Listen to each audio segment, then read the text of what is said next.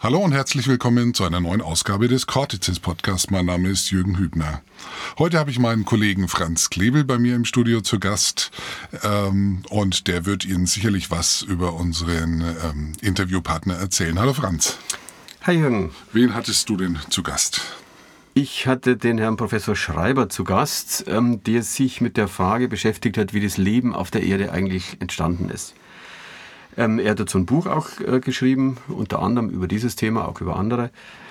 Das, äh, die Entstehung des Lebens äh, ist ja ein viel diskutierter Punkt. Und da gibt es natürlich sehr verschiedene Hypothesen und sehr äh, unterschiedliche Teilaspekte, die bei diesen Hypothesen immer behandelt werden das äh, Entstehung des Lebens, wenn man sich das aus äh, rein organischer Materialien, äh, Materialien vorstellt, also aus ähm, Chemie, aus organischer Chemie, dann sind die Bedingungen, um solche hochkomplexen Verbindungen, die ja dafür notwendig sind, um eine Zelle zum Beispiel zu basteln, natürlich sehr spezifisch.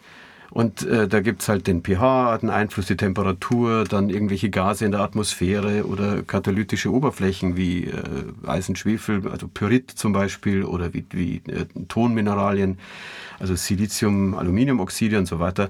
Das sind also alles sehr verschiedene Bedingungen. Und ähm, man kann zwar die äh, einzelnen ähm, Teilschritte durchaus im Labor schon nachkochen, aber die Verbindung, wie schafft man es, dass das eine, das nur bei niedrigen pH zum Beispiel entsteht und unter hohen Drücken, dann plötzlich übergeht in einen anderen Zustand, der allerdings ganz andere Bedingungen braucht. Wie kann das an einem Ort entstanden sein? Und als Orte findet man zum Beispiel Geysire, ähm, unterirdische, also man denkt zumindest, dass es dort entstanden sein könnte, also diese, diese Smoker, Black and White Smoker, oder es gibt sogenannte Gezeitentümpel, wo sich immer wieder Wasser sammelt, dann wieder verdunstet, sodass es zu irgendeinem Zyklus kommt.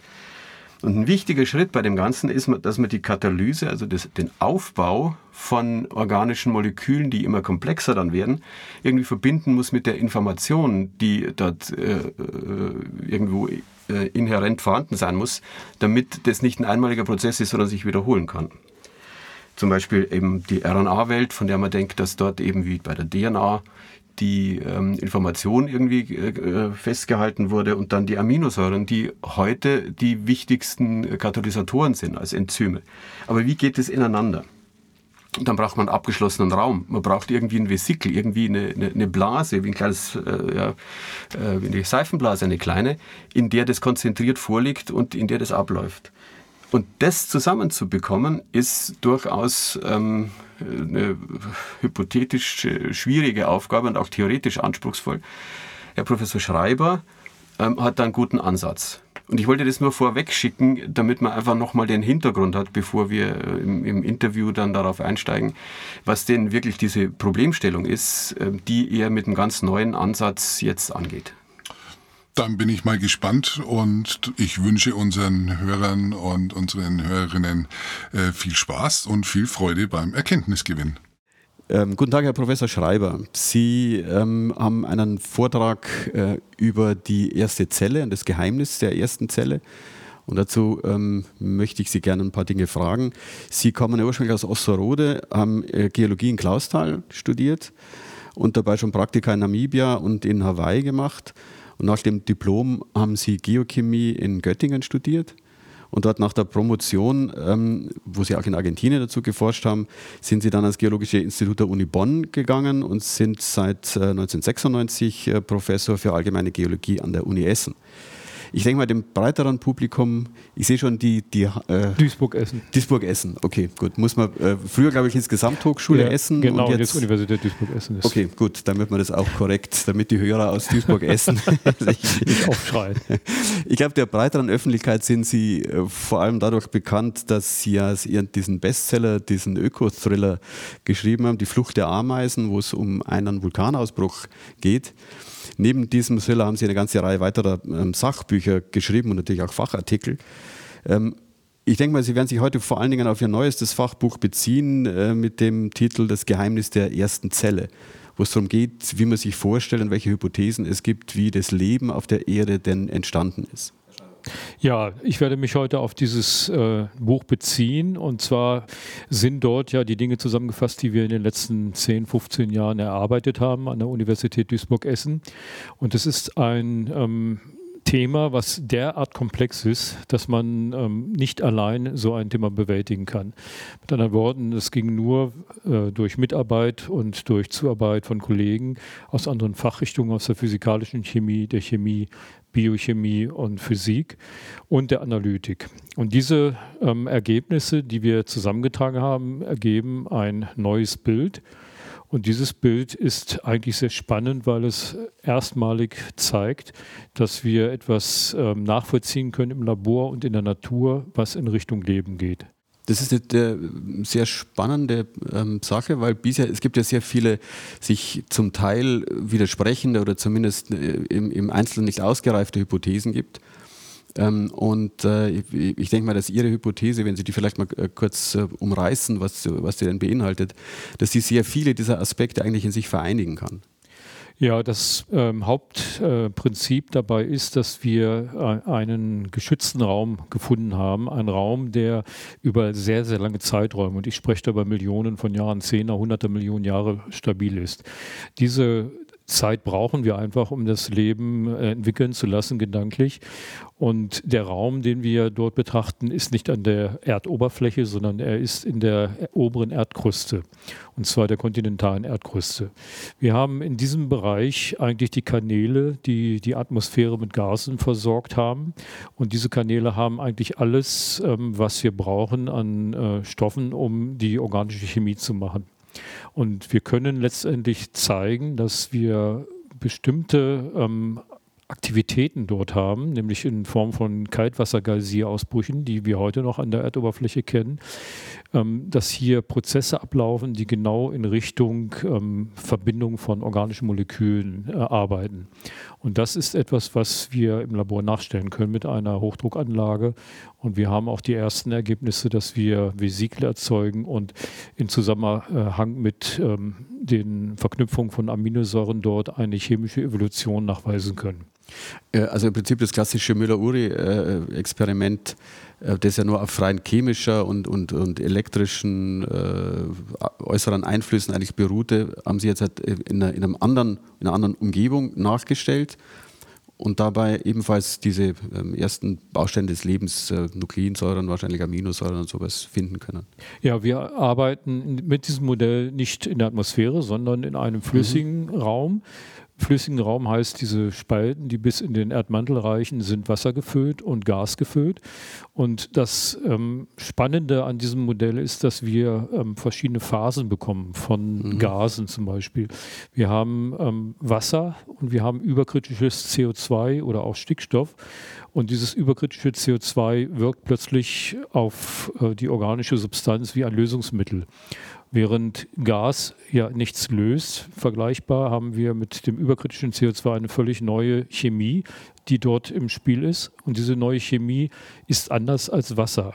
Und dann gibt es ähm, Kavitäten, also Räume, in denen sich etwas stauen kann, wie Gasblasen im Aquarium unter einem Blatt. So können wir auch in den Spalten ähm, Zacken, Nasen uns vorstellen, wo es zu einem Stau dieses überkritischen CO2 kommt. Und dann ist auch das Wasser noch im Spiel, sodass wir Grenzflächen haben zwischen zwei völlig unterschiedlichen Phasen. Und an diesen Grenzflächen können Reaktionen ablaufen, die wir nicht im Wasser und nicht in der Atmosphäre haben. Und äh, überkritisches CO2 oder überkritische Gase, nochmal gesagt, heißt äh, die Gase unter einem bestimmten, wahrscheinlich hohen Druck und hoher Temperatur. Ja, überkritisches CO2 wird relativ früh überkritisch oder sagen wir so, das Gas wird relativ früh überkritisch. Wenn wir also in 1000 Meter Tiefe sind und haben die entsprechende Temperatur von über 31 Grad in der Kruste, dann haben wir dieses CO2 schon überkritisch vorliegen aufgrund der Druck- und Temperaturverhältnisse. Mit anderen Worten, wir sind nah an der Oberfläche, aber tief genug, um Temperatur- und Druckverhältnisse zu nutzen dann für unsere chemischen Reaktionen. Das, das, heißt, die Vorstellung ist, dass sich dort unten dann diese ersten Makromoleküle äh, entwickeln, die dann letztlich als äh, fürs biologische Leben wesentlich sind und dann über diese 1000 Meter oder 500 Meter langsam nach, nach oben steigen und da dann an dieser, nochmal an diesen Grenzflächen zu, zu Wasser nochmal weitere Reaktionen stattfinden können, die dann letztlich zu, ja, letztlich muss es ja irgendwie zu Aminosäuren oder dann zu Nukleotiden oder sowas kommen, die sich dann da spontan daraus bilden. Also die große Chance ist, dass wir dort in der Kruste letztendlich den Raum haben, wo auch alle organischen Moleküle, die wir für dieses Zusammenbauen nachher mhm. eines äh, Zellkörpers brauchen, dass die dort gebildet werden können. Das sind hydrothermal gebildete Aminosäuren. Da gibt es zwölf Stück, die wir kennen. Mhm. Es gibt äh, Stoffe, die wir für die RNA brauchen als Informationsträger später. Die werden über dieses überkritische CO2 transportiert. Sie werden in dem Moment, wo ein Druckabfall in dem System erfolgt, durch zum Beispiel einen Geysirausbruch, werden aus der äh, Flüssigkeit, dieser Quasiflüssigkeit des überkritischen CO2 ausgefällt, weil das ja in Gas übergeht. Mhm. Und dann haben wir einen Anreicherungshorizont, den wir brauchen, damit wir überhaupt aufgrund der Konzentration eine Reaktion ablaufen lassen können. Und das sehen wir auch, das können wir im Labor schon nachstellen. Mhm. Das äh, finde ich faszinierend, weil das eben nach meiner Ansicht äh, halt das Problem bei vielen dieser äh, bisherigen Modelle ist, dass man zwar Einzelschritte immer nachstellen kann, aber die Vereinigung und dann letztlich diese, diese Konzentration, die es bedarf, ähm, schwer irgendwie äh, hypothetisch dort einbinden kann in, in solche Modelle. Ja, das ist ein Vorteil, dass wir einerseits die Produktion der Ausgangsstoffe sehen und kennen. Wir haben die äh, Mechanismen, um die Stoffe zu konzentrieren. Und wir haben noch weitere physikalische Prozesse, die dazu führen, dass zum Beispiel eine RNA kopiert werden kann. Eine RNA ist ja ähm, ein Informationsträger und dieser Informationsträger muss quasi bei allen Prozessen auch immer wieder nachgebildet werden, mhm. damit er als Information erhalten bleibt. Das Problem ist, wenn wir eine RNA haben, die einen Doppelstrang bildet, was sehr schnell passieren kann, dann hat sie eine Verbindung, die nicht mehr ähm, kopiert werden kann, mhm. weil auf beiden Seiten letztendlich etwas ist, was nicht zum Kopieren geeignet ist. Und diesen Doppelstrang, den muss man dann irgendwie öffnen. Das geht letztendlich nur durch Erhöhung der Temperatur. Und diese Temperaturerhöhung bekommen wir ganz einfach dadurch, dass wir nach einem Geysir-Ausbruch, der viel Wasser auswirft, der das überkritische CO2 zum Gas macht, dass das Wasser in diesem Geysir-System wieder zurückläuft, einen hohen Druck aufbaut. Und dann kennen wir das von der Luftpumpe, wenn wir Gase unter Druck mhm. setzen, dann erwärmen sie sich. Mhm. Und genauso kann man eigentlich berechnen, dass wenn wir in einem Raum sind von ungefähr 50, 55 Grad, wo sich diese Reaktionen abspielen, dass es reicht, durch die Kompression des rücklaufenden Wassers die Temperatur auf über 60 Grad zu erhöhen. Und das brauchen wir, um. Das reicht aus dann für Das reicht aus, um eine RNA zu trennen, die mhm. als Doppelstrang vorliegt. Und diese Trennung ähm, oder danach kann das quasi zu einer Kopierung, zu einem Kopiervorgang kommen und ähm, der Prozess geht nach dem nächsten Geysir-Ausbruch weiter. Das ist das, was also einen riesen Vorteil bringt, eine zyklische ähm, Temperaturerhöhung und Erniedrigung und damit haben wir die Möglichkeit, über unheimlich lange Zeiträume unheimlich viele Kopien zu bekommen, die sich dann weiterentwickeln können. Die Sie aber letztlich irgendwann äh, in einzelne Reaktionsräume äh, trennen müssen. Das heißt, äh, es sind dann auch die, die Lipide, die sie dann dazu brauchen, um solche Reaktionsräume zu schaffen. Also abgetrennte, wie in den heutigen Zellen gibt es ja immer diese Zellmembran, die die Zelle letztlich begrenzt und sowas muss ja irgendwann mal in der frühen Entwicklung, denke ich, auch aufgetreten sein. Das heißt, wenn Sie jetzt eine Phase der Vervielfältigung haben, muss diese Phase irgendwann mal in eine Kompartimentierungsphase eintreten. Sind die Lipide dann dafür ebenfalls äh, über diese Prozesse äh, herstellbar? Also das äh, große ähm, Erfolgsmodell, das wir bisher präsentieren konnten, war die Entstehung von Vesikeln in dem System. Das ist etwas, was genau wieder mit dem überkritischen CO2 zusammenhängt.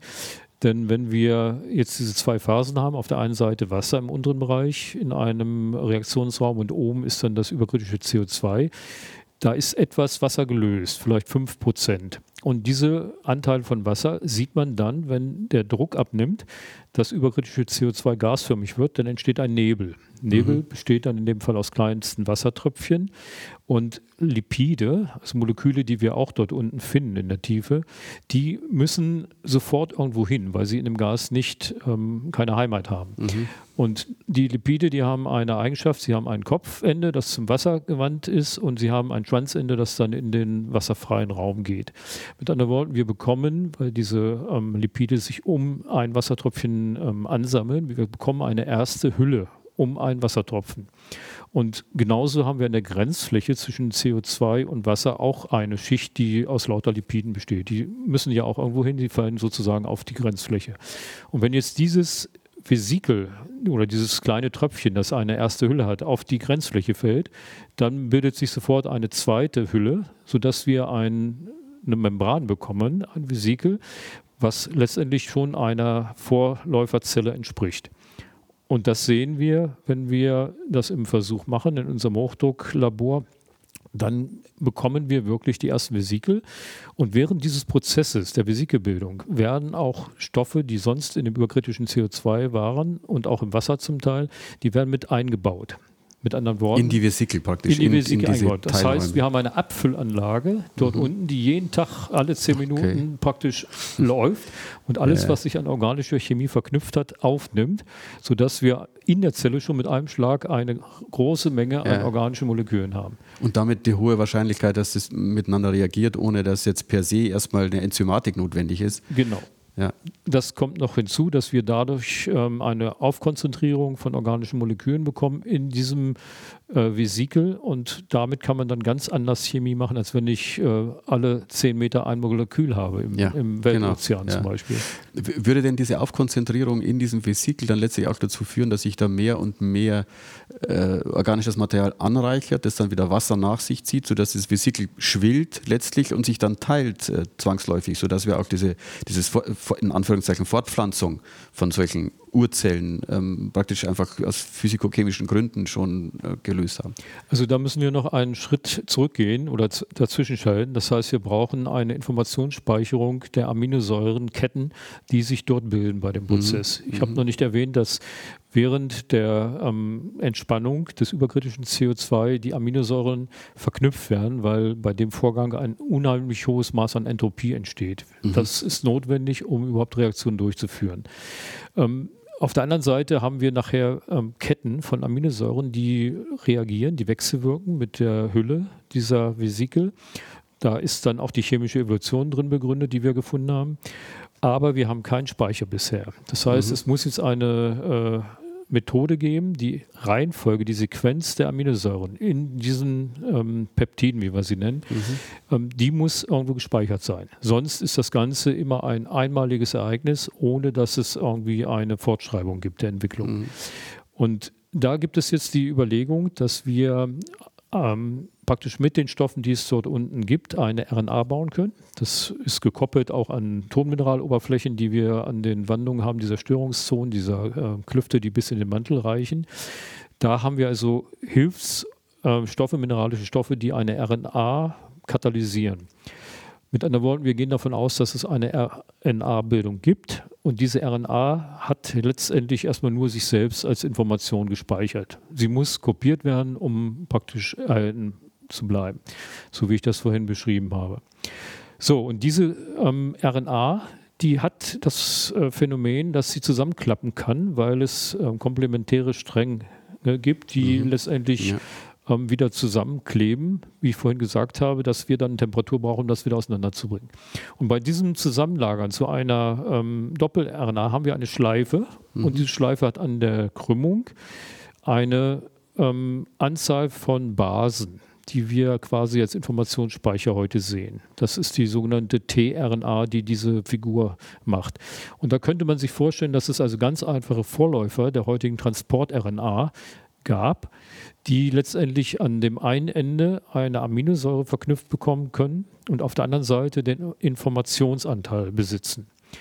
Und das okay, so wie es im Prinzip heutige tRNAs so ja äh, auch machen. Das heißt, es ist natürlich eine spannende äh, Neuerklärung äh, oder eine, eine, ein neues Wesen für die tRNA, ja, die bisher immer also außen vor war. Ich denke, es ging halt vor allem um rRNAs oder an tRNAs als Informationsträger. Ursprünglich hat, glaube ich, noch keiner gedacht. Die tRNA ist das Schlüsselmolekül, weil es auf der einen Seite die ja, Information genau. und, und auf der anderen Seite die Aminosäure trägt. Eine spezifische Anlagerung ja. einer Aminosäure hat. Spannend. Und diese Aminosäure Aminosäuren, die ähm, können erstmal völlig frei an so eine tRNA anknüpfen. Und das Spannende ist, wenn wir die, wenn wir es schaffen, durch zum Beispiel die aufsteigenden Gase als kleine Bläschen, wenn wir es schaffen, diese Vorläufer tRNA an der Grenzfläche zu sortieren, Und zwar mit dem Hintergedanken, dass die Spitze von der tRNA, so wie sie heute vorliegt, dass äh, die Base hat, die am meisten wasserunliebend ist, also am hydrophobsten. Mhm. Diese Hydrophobizität könnte dafür die Ursache gewesen sein, dass dieser Finger von der tRNA in das äh, überkritische CO2 hineinkommt. Okay. Und wenn dann der mhm. Druckabfall kommt, dann müssen die Aminosäuren, die in dem überkritischen CO2 sind, irgendwo hin und sie würden sich dann auf diese tRNA mitsetzen können. Sodass wir ohne irgendwelche enzymatischen Prozesse, rein physikochemisch begründet, eine Verknüpfung einer tRNA, einer Proto-tRNA mit einer Aminosäure bekommen. Mhm. Und das in einer sortierten Ebene von tRNAs, die auf der anderen Seite eine Art Template, eine Art äh, Matrize bieten können, die dann mit komplementären RNA-Anteilen ergänzt wird, sodass sich eine RNA ergibt. Das ist eine spannende Vorstellung, weil äh, ich glaube, was man dann zu nicht außer Acht lassen darf, dass Sie sagen, das geht über viele Millionen Jahre, ist das mhm. ja im Prinzip. Und, und wenn da im Prinzip minütlich oder zehnminütlich solche Prozesse stattfinden, dann ist natürlich die Anzahl an Möglichkeiten, die dort oh. durchprobiert werden und ausprobiert werden, die dann letztlich zu irgendwas führen, ist äh, fast unendlich. Und weil, weil es so lange Zeiträume sind, die man dafür, wobei es ja gar, gar nicht so lange Zeiträume eigentlich sind, weil man ja mittlerweile denkt, dass es schon vor etwa vier Milliarden Jahren so die ersten Hinweise gibt für, für Leben in diesen Zirkonkristallen mhm. äh, in, indirekte äh, in, in, in äh, Australien.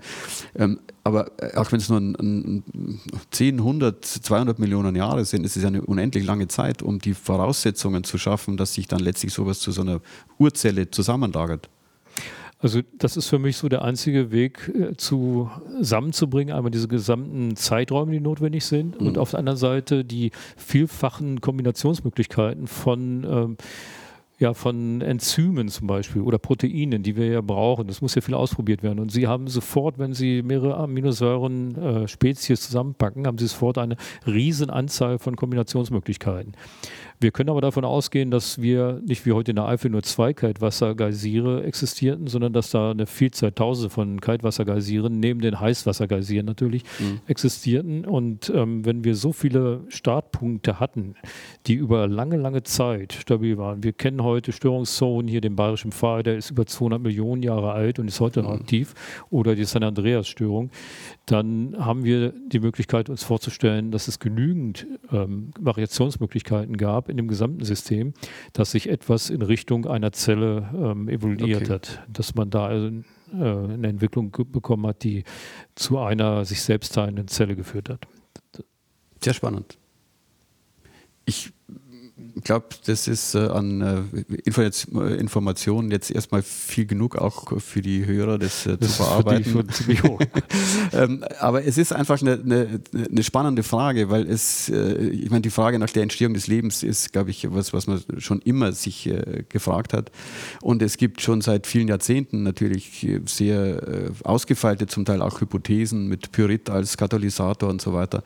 und das hier ist eine zusätzliche neue Hypothese, die aus meiner Sicht Sicht sehr vieles äh, nicht mehr bedarf, sehr viele Unsicherheiten nicht mehr aufweist, die andere Hypothesen, die man dann erstmal zusammenbringen muss, schon hatten. Mhm. Deshalb finde ich das eine sehr spannende Sache und ähm, ich bedanke mich ganz herzlich für das Interview, Herr Professor Schreiber. Und äh, ich wünsche Ihnen alles Gute für die weitere Forschung. Ich hoffe, dass Sie dann mal wirklich bis zum, bis zum äh, Luca kommen, bis zur ersten Zelle, die dann mal rauskrabbelt aus Ihrem Hochdruckgerät. Vielen Dank.